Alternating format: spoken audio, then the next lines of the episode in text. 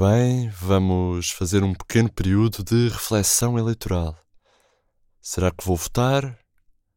Vou, vou. Está feito. É muito disto que pode esperar neste inimigo público.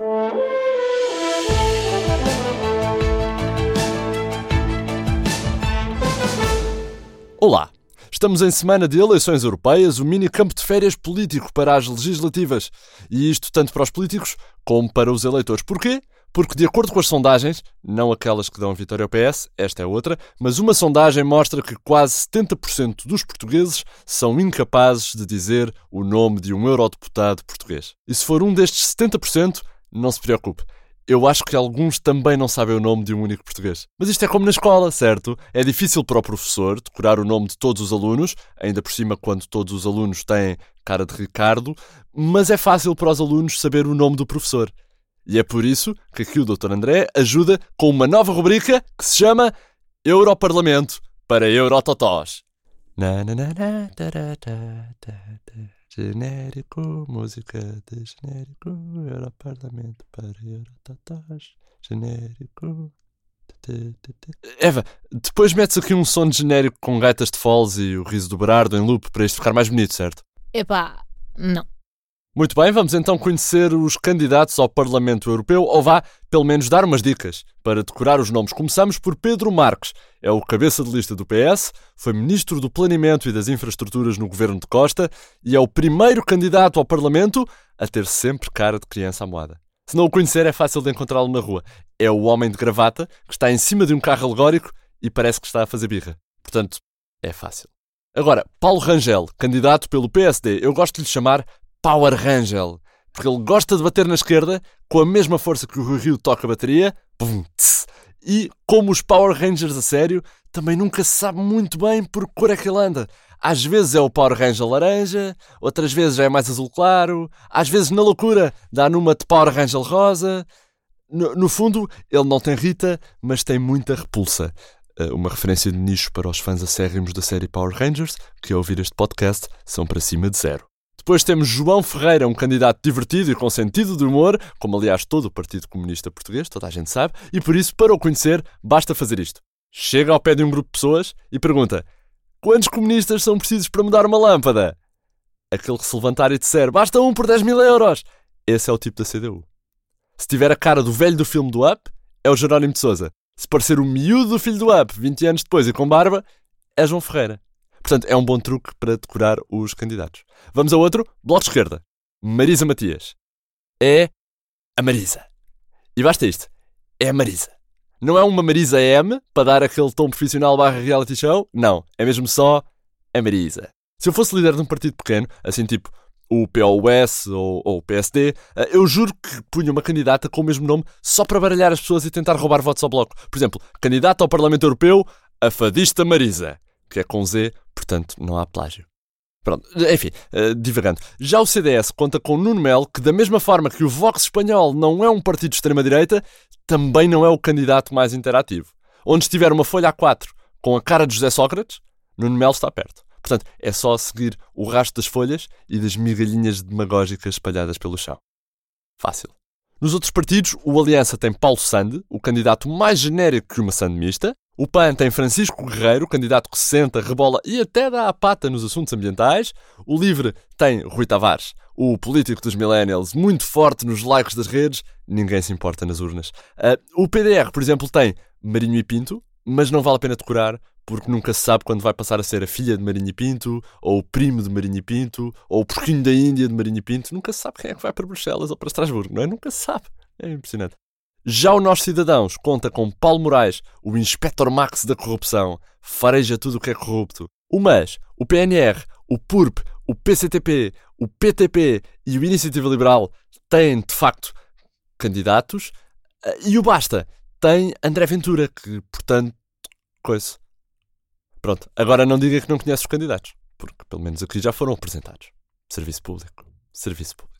Vamos ao inimigo público desta semana, entretanto, que é muito sobre as europeias. Mas antes, começamos com uma notícia de última hora. A líder do governo inglês, Theresa May, demitiu-se hoje mesmo, sexta-feira, e Isabel II já está em campo para contratar um nome sonante para o 10 de Downing Street. O preferido da Casa Real é o treinador do Benfica, visto que Bruno Lage é uma das poucas pessoas capazes de pegar numa equipa destroçada e fazer qualquer coisa de jeito daquilo. Bruno Lage disse ao IP que está receptivo a ouvir Isabel II, desde que possa levar Pisi para Ministro das Finanças.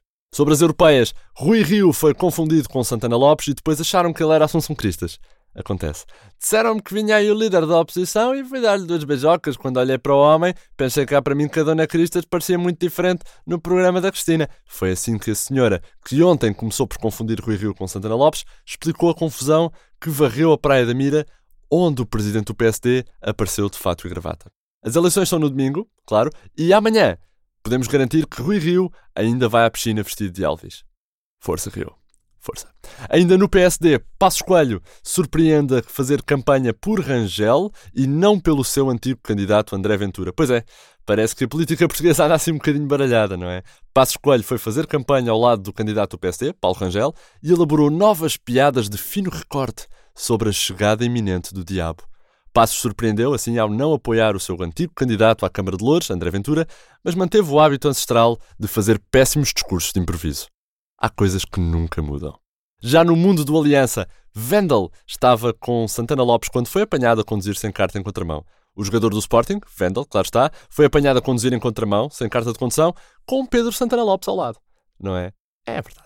O líder do Aliança continua a ser um rebelde sem causas e a viver a vida ao máximo, tendo sido apanhado pouco depois a fazer o jogo da galinha com Paulo Rangel. Santana Lopes conduziu sem parar na direção de Rangel, Rangel abriu a porta do carro e fugiu em andamento, acusando Santana Lopes de querer matá-lo por ser de esquerda. Ah, não se faz. Não se faz. Agora, ainda ao caso do momento, o advogado Joe Berardo aconselha-o a dizer que é sócio do Sporting.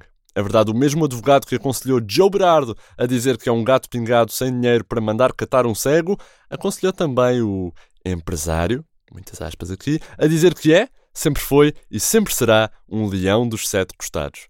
Berardo anunciou a rir que sempre gostou de ver jogar os quatro violoncelos e que o seu preferido jogador de sempre foi o Ricardo Sapintas. A conselho do advogado, o comendador disse também que é açoriano. Ainda uma notícia culinária para fechar o IP. Jamie Oliver está em falência, mas já recebeu o conselho de um bom amigo. O proprietário do Palácio dos Kebabs ficou chocado com a falência do seu colega de profissão, Jamie Oliver, e aconselhou-o a lidar com os credores como ele costuma lidar com os clientes que sentem um ratito no estômago à saída da discoteca, que é, portanto, a catanada. Ora, Jamie Oliver seguiu o exemplo, é verdade, já sabemos que seguiu o exemplo, e espantou todos os credores, espancando-os à saída do Jamie's Italian com a ajuda de um bom ralador de queijo parmesão. Quem nunca?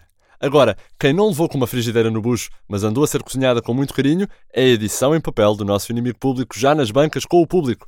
E começamos pela manchete. A manchete em que uma investigação IP descobre que Costa passa o dia de reflexão a tentar lembrar-se quem foi que lhe disse que era boa ideia candidatar Pedro Marcos. Ninguém sabe, ninguém sabe, não é? É isso mesmo. No momento em que os professores marcam um novo protesto, recusando-se a refletir no dia de reflexão, a Federação Portuguesa de Futebol determinou que a final da taça seja antecedida por meia hora de reflexão em silêncio para o público nas bancadas refletirem quem vota no domingo.